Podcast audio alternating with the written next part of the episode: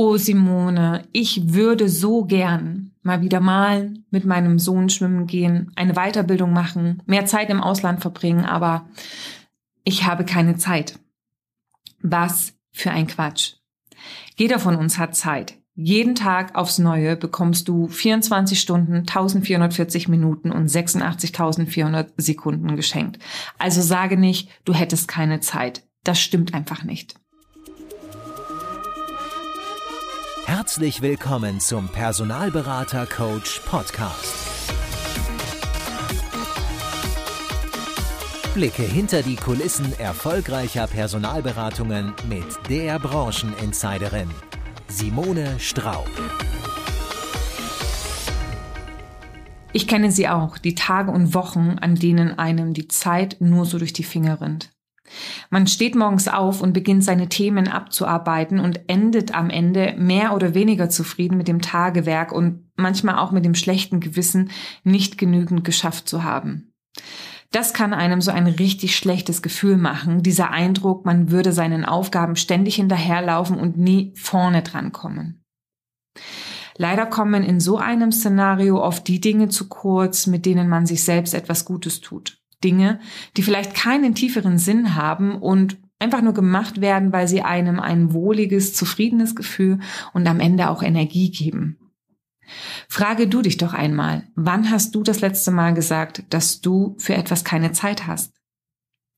Ich habe den Satz, ich habe dafür keine Zeit aus meinem Wortschatz gestrichen und du solltest es auch tun. Wieso? Weil dich dieser Satz zum Opfer macht und weil ich es anderen gegenüber respektlos finde. Wieso macht der Satz dich zum Opfer? Wenn du sagst, ich würde so gern, aber ich habe keine Zeit, impliziert dies, dass es Instanzen gibt, die dich beherrschen, die Herr über dich, deine Zeit und deinen Kalender sind. Instanzen, die sich einfach so einmischen, ohne dass du sie gefragt hast. Sie haben sozusagen die Kontrolle über dich und du hast keine Selbstwirksamkeit mehr. Du wirst beherrscht und musst tun, was andere dir sagen. Du hast keinen eigenen Willen mehr. Merkst du was? Im ersten Schritt macht dieser Gedanke ein richtig schlechtes Gefühl. Schlechte Gefühle beeinflussen unser Handeln und die Ergebnisse, die wir im Außen produzieren. Sie beeinflussen unsere sozialen Beziehungen. Wer will schon gern mit einem Miesepeter zu tun haben? Und sie können uns auf die Dauer auch krank machen. Ganz abgesehen übrigens von den schönen Erlebnissen, die wir uns mit diesem Satz am Ende versagen. Vielleicht sagst du aber auch, na ja, ganz so schlimm ist es ja dann doch nicht. Am Ende zwingt mich ja keiner. Ich wähle ja meine Agenda selbst. Und das ist genau der Punkt. Anderes Szenario. Stelle dir Folgendes vor. Du in deinem jetzigen Leben. Irgendwann bekommst du Nackenschmerzen. Es zieht leicht. Nichts Großes. Vielleicht eine Verspannung, vielleicht ja vom Schleppen, ein Muskelkater, ähm, also die Einkäufe gestern hochgetragen hast. Ja, wer weiß. Dieses leichte Ziehen ist über mehrere Tage immer da, mal mehr und mal weniger. Du überlegst, hm, sollte ich vielleicht mal zum Arzt gehen? Ja, na, in Zukunft, ja, wenn sich's nicht bessert. Das Ziehen nimmt aber zu. Der Hals- und Nackenbereich fühlt sich verspannt an. Du versuchst zu dehnen und nutzt ein Rotlicht, weil Wärme tut ja bekanntlich immer gut. Nach zwei Tagen merkst du plötzlich, wie in deiner linken Halsbeuge etwas zu wachsen beginnt. Es ist erst ein kleiner Knubbel und dann wird es immer größer. Jetzt gehst du doch mal zum Arzt. Dieser nimmt eine Gewebeprobe, man weiß noch nichts. Eventuell ein vergrößerter Lymphknoten, eine Gewebewucherung, gutartig oder doch, hm, Einige Tage vergehen. Das Ergebnis der Untersuchung ist da. Es ist positiv. Positiv heißt, du hast Krebs.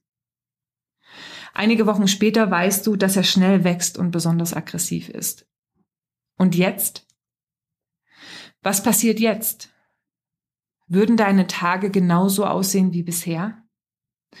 Mal abgesehen von der Behandlung der Krankheit, wer oder was würde für dich schlagartig mehr Bedeutung gewinnen? Mal angenommen, du würdest die Erkrankung nach vielen Monaten Kampf überstehen und wärst zurück im Leben. Wäre dein Leben wie vorher? Wahrscheinlich nicht.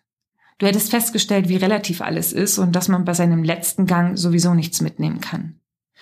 Julia Engelmann hat mal gesagt, ähm, wenn wir dann alt sind und unsere Tage knapp, und das wird sowieso passieren, dann erst werden wir kapieren, wir hatten nie etwas zu verlieren.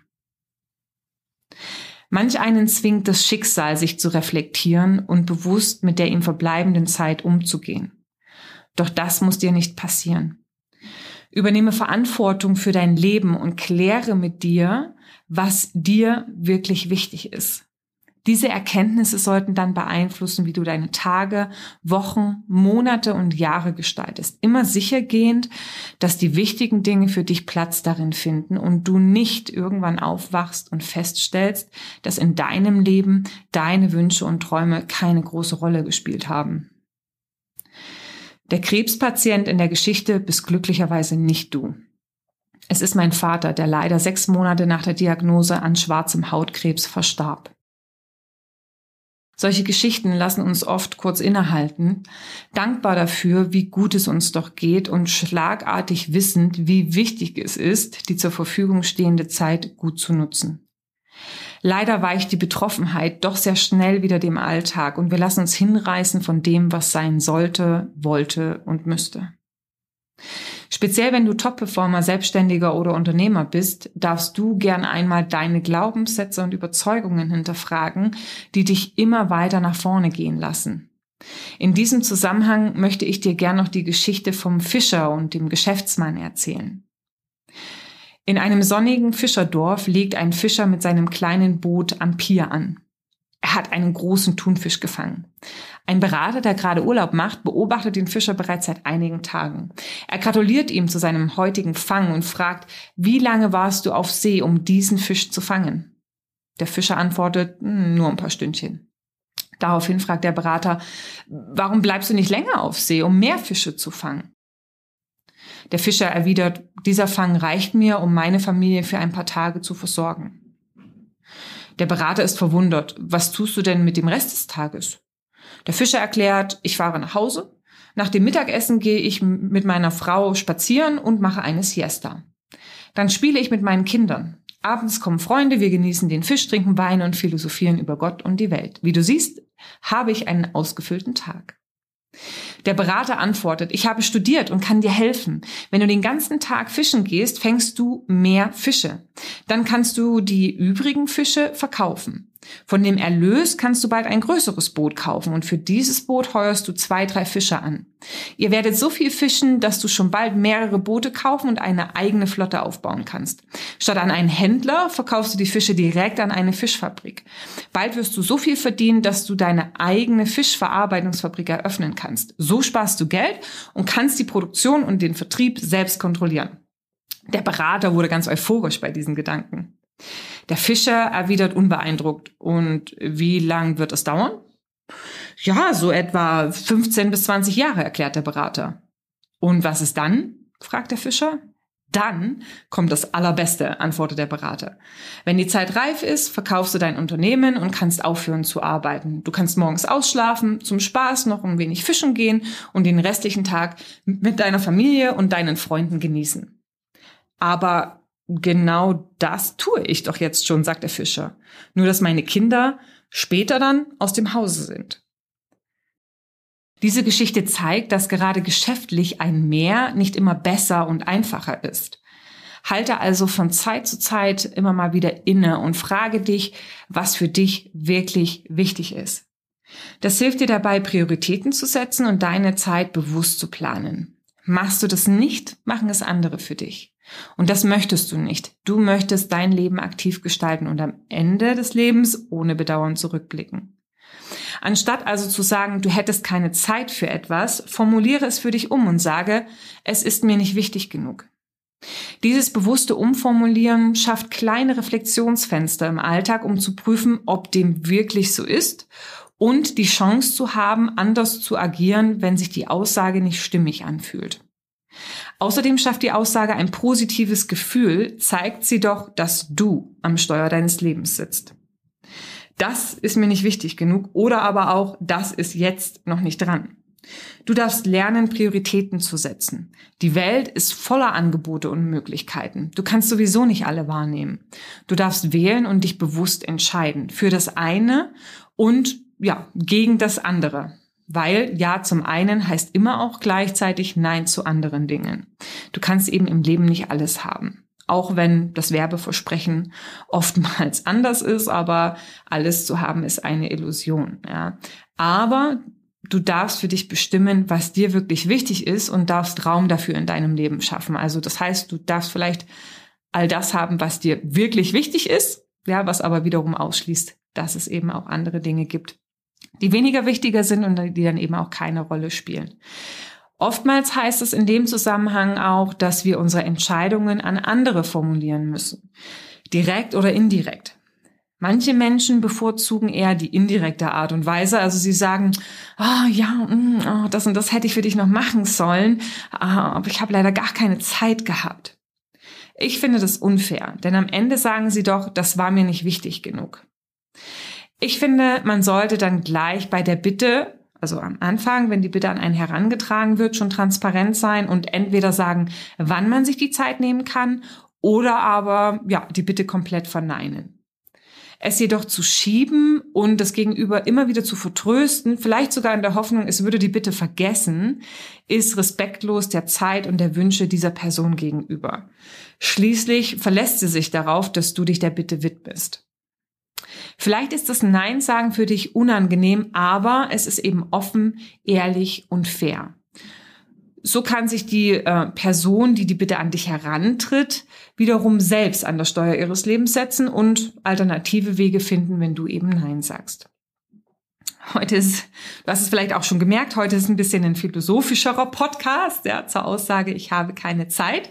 Ja, es ist irgendwie triggert es mich aber immer wieder, wenn ich das höre und ich habe es in der letzten Zeit ähm, von Klienten ähm, häufiger gehört oder eben auch in meinem Umfeld häufiger gehört und äh, muss einfach ganz klar sagen, das stimmt einfach nicht, ja. Du hast Zeit. Jeden Tag aufs Neue. 24 Stunden, 1440 Minuten, 86.400 Sekunden. Übernehme aktiv Verantwortung dafür, wie du deine Zeit verbringst und zeige das eben auch in deiner Kommunikation. Plane dir regelmäßig Zeit zum Reflektieren ein und treffe eine Entscheidung, wofür du deine Lebenszeit verwenden möchtest. Überlege auch, welche Glaubenssätze und Überzeugungen dich dabei vielleicht blockieren. Also welche inneren Stimmen dir dazwischen quatschen, wenn du deine Wünsche formulierst und dein Leben nach deiner Art gestalten möchtest. Schalte diese aus und gehe deinen Weg. Zeige auf diesem Weg auch Respekt für die Zeit und die Prioritäten anderer, indem du offen kommunizierst und sagst, was du leisten möchtest und was nicht. Achtung übrigens, der Ton macht dabei die Musik, aber ich glaube, das kriegst du hin. Konnte ich dich mit dieser Folge inspirieren? Dann lass es mich gern wissen. Unter den Posts zu dieser Podcast-Folge auf Xing, LinkedIn oder Facebook oder aber eben auch gern über eine Direktnachricht auf einer dieser drei Kanälen. Ich freue mich in jedem Fall von dir zu lesen, sende dir liebe Grüße und Happy Hunting.